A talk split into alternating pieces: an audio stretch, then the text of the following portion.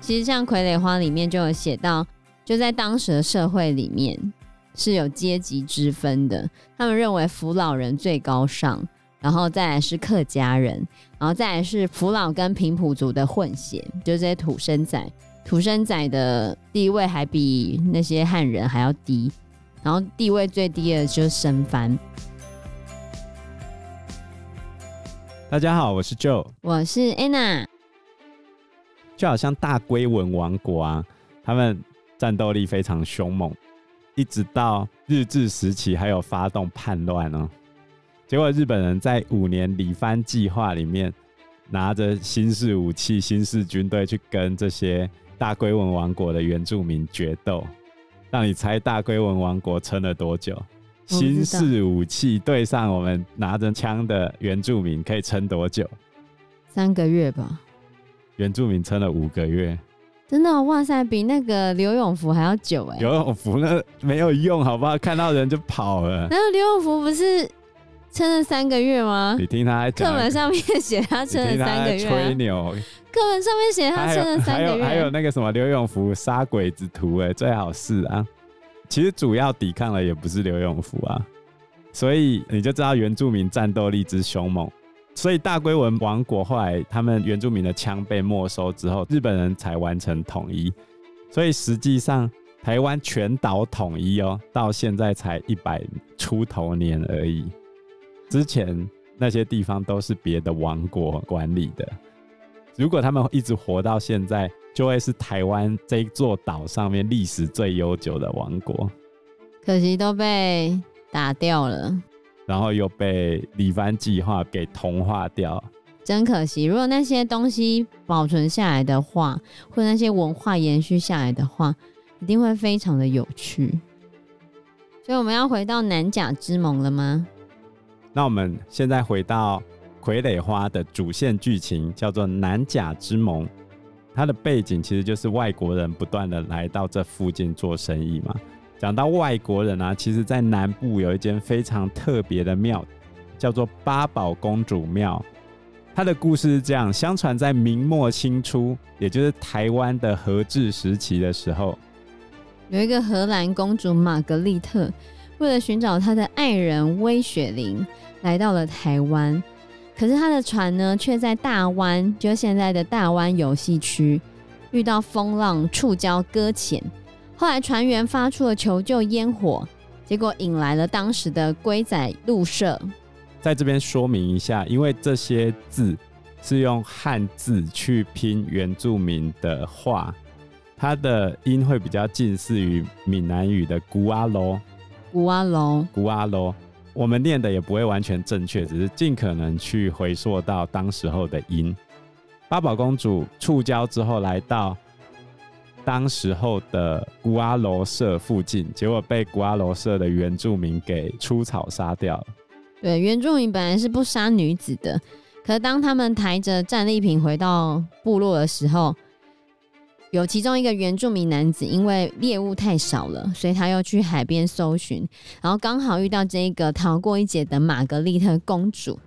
那个勇士呢，为了顾及他的颜面跟炫耀，所以就大开杀戒，还带回了他身上的八个物品，有荷兰木鞋啊、丝绸头巾、珍珠项链、宝石戒指、皮箱、宝石耳坠、羽毛笔跟纸八样宝物。所以，这个遇害的玛格丽特公主又被称为是八宝公主。传说故事是说，日治时期一九三四年的时候，曾经有一个渔民晚上睡觉的时候被托梦了，看到一个荷兰的公主。他说他想要回到荷兰，希望居民可以帮他打造一艘船，因为被托梦嘛，当地的居民就觉得，嗯，应该要帮他做一艘船。后来呢，他就照办，而且船也飘走了，出发了。然后结果这个荷兰公主又托梦说愿意留下来保佑当地的居民，所以居民就盖了这间庙，叫做八宝公主庙。这间庙其实算是有应公庙啦。你知道什么是有应公吗？就是台湾的那些罗汉脚死掉了嘛，无主孤魂，没有人拜。就会放到那个万应公祠。男的就叫做有应公，然后女生就叫姑娘庙嘛。它的性质都是属于阴庙，孤魂野鬼。这一间八宝公主庙里面有一个横联，就是对联上面那个横的那个部分，上面写何公主，荷兰公主女，何公主女。然后这个庙在一九八一年的时候重修，它就变成三合一庙，因为里面供奉三个主位呢，就拜万应公，然后两侧呢，一边拜土地公，一边就是拜这个八宝公主。八宝公主还穿着是汉服哦，不是荷兰的服装哦。对啊，非常特别。但事实上呢，荷兰官方有说，荷兰公主玛格丽特并没有到过台湾。那那个是谁？所以后来就有人去考证了吗？其实这个八宝公主应该不是荷兰人哦。这就回到我们一开始为什么要介绍八宝公主的原因。为什么？因为根据考证哦，这是这个后面学者的考证，八宝公主其实就是引发南甲之盟的背景原因，叫做罗妹号事件。这一个船长的夫人。根本就不是荷兰公主吗？所以我们要把一切回到罗妹号事件。我们要把一切回到事情的根源，把时间推回到一八六七年的三月。罗妹号事件其实发生的过程跟牡丹社事件其实差不多，就是在一八六七年三月的时候，有一艘美国商船罗妹号 （Rover 号），好，就是这一艘船。它从中国的广东汕头准备开往中国的东北，然后在三月十二号经过台湾海峡的时候遇到大风。三月十二号应该是吹的是东北季风。东北季风经过台湾海峡的时候，因为突然变窄嘛，所以风速会加大，在新竹这边风就会变得特别大，叫做九降风。在恒春这边。因为越过中央山脉过来，叫做落山风。结果罗妹号在经过台湾海峡的时候遇到强大的风浪，然后他们就只能随着风浪飘到七星岩，也就是现在的恒春外海这个地方。好死不死，在海上航行漂流也就算了，结果在恒春这个地方遇到珊瑚礁，结果沉没。这时候，在罗妹号上面总共有十四个船员，然后他们就一路游游游游到狮龟岭海岸，就是狼教十八社在古阿罗社附近上岸了，又误闯了排湾族的领地。这时候，排湾族看到了一群金发碧眼的外国人，那问题就来了：原住民族是怎么看待这一群外国人的呢？以书里面的说法，就是这些原住民，他们想到祖先口传下来的往事，说很久很久以前，他们的部落曾经有红毛入侵，然后红毛的火枪非常的厉害，可以在远距离杀人，只来了不到二十个红毛，然后就把部落里面近百个人都杀光了，剩下五个人侥幸藏匿没有死，然后等到红毛走了之后，他们才出来重建家园。所以他看到这些外国人，他就想到当时他们整个村落几乎被屠村的那种惨况，所以觉得新仇旧恨涌上来啊！这些外国人又想要过来做什么呢？然后他们就冲过去，就把他们出草了。什么叫出草呢？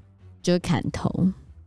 出草是出草就是猎人头啦。原本出草指的是打猎，尤其是指猎鹿。就是台湾之前的梅花鹿嘛，后来因为他们会去猎人头，所以后来专门指杀人头的这件事情，所以出草就变成杀人头的代称就对了。就好像客家人《渡台悲歌》里面有讲，生番住在山林内，专杀人头带入山，所以出草已经成为生番的代表性的一种习俗。你不要以为只有原住民很坏哦，汉人也会哦。汉人会做一种东西叫做番糕，所以你看生番这么狠，他们怎么还有办法做番糕？你知道什么是番糕吗？我知道，就是把那个原住民杀掉之后煮成膏状，然后当药，对吧？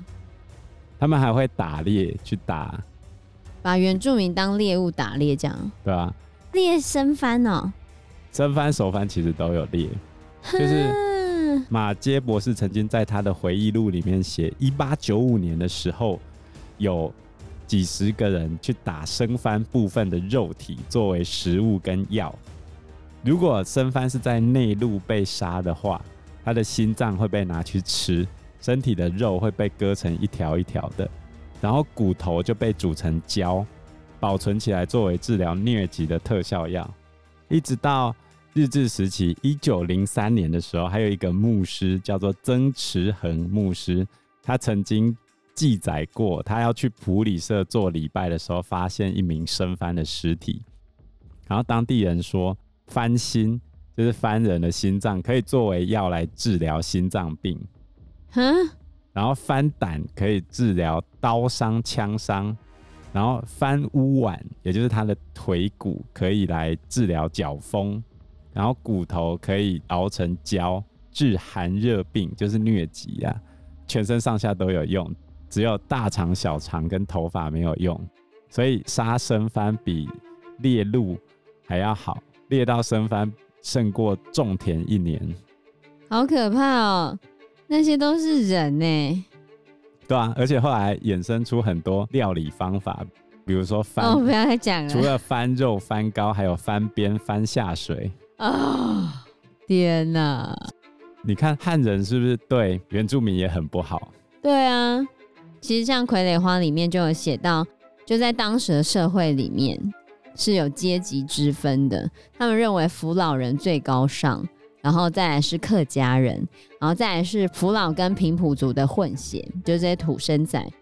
土生仔的地位还比那些汉人还要低，然后地位最低的就是生番，然后就觉得为什么同样是人，可是却有阶级之分？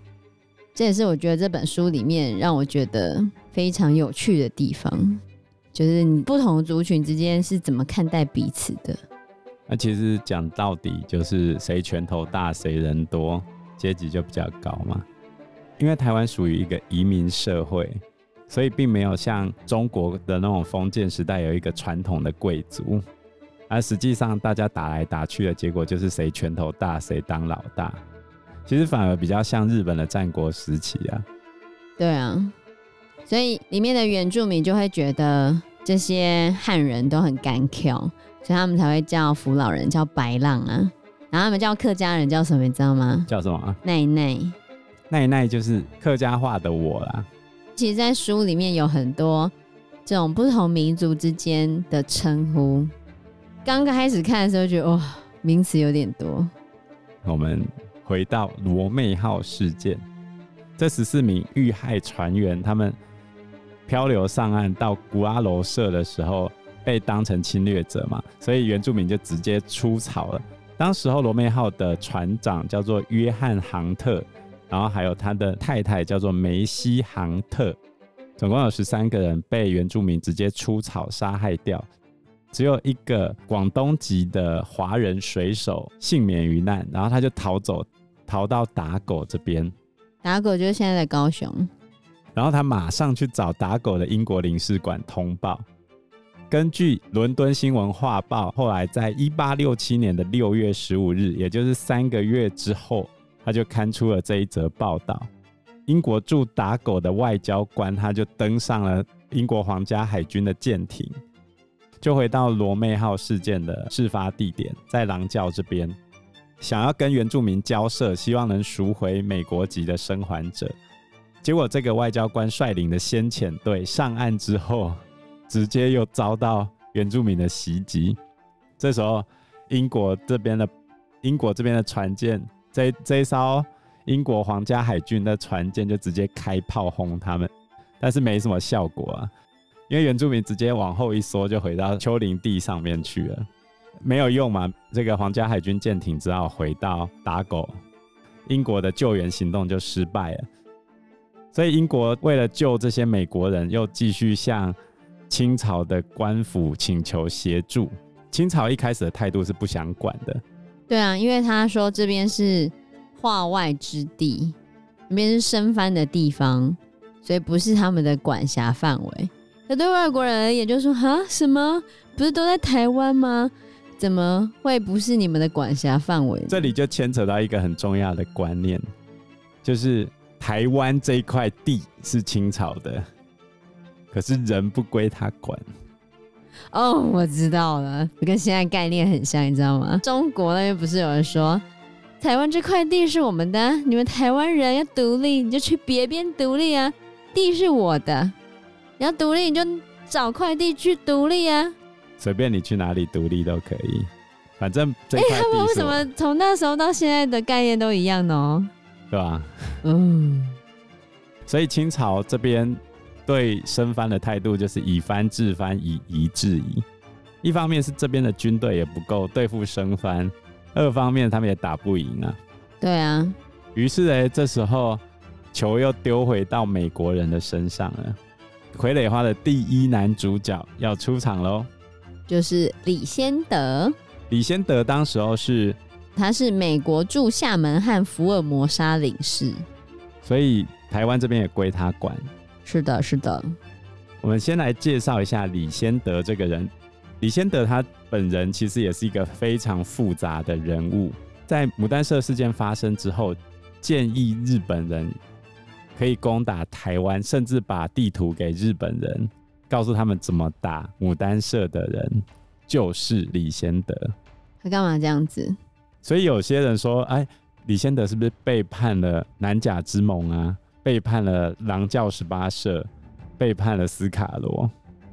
但是你想一想，他的职位是日军顾问、日本顾问哦，他是不是做了符合他职位的事情？对啊，那另外一个角度来看，他在台湾的期间也曾经好几次建议清朝可以如何改善狼教十八社这边的防御措施，可是清朝却置之不理。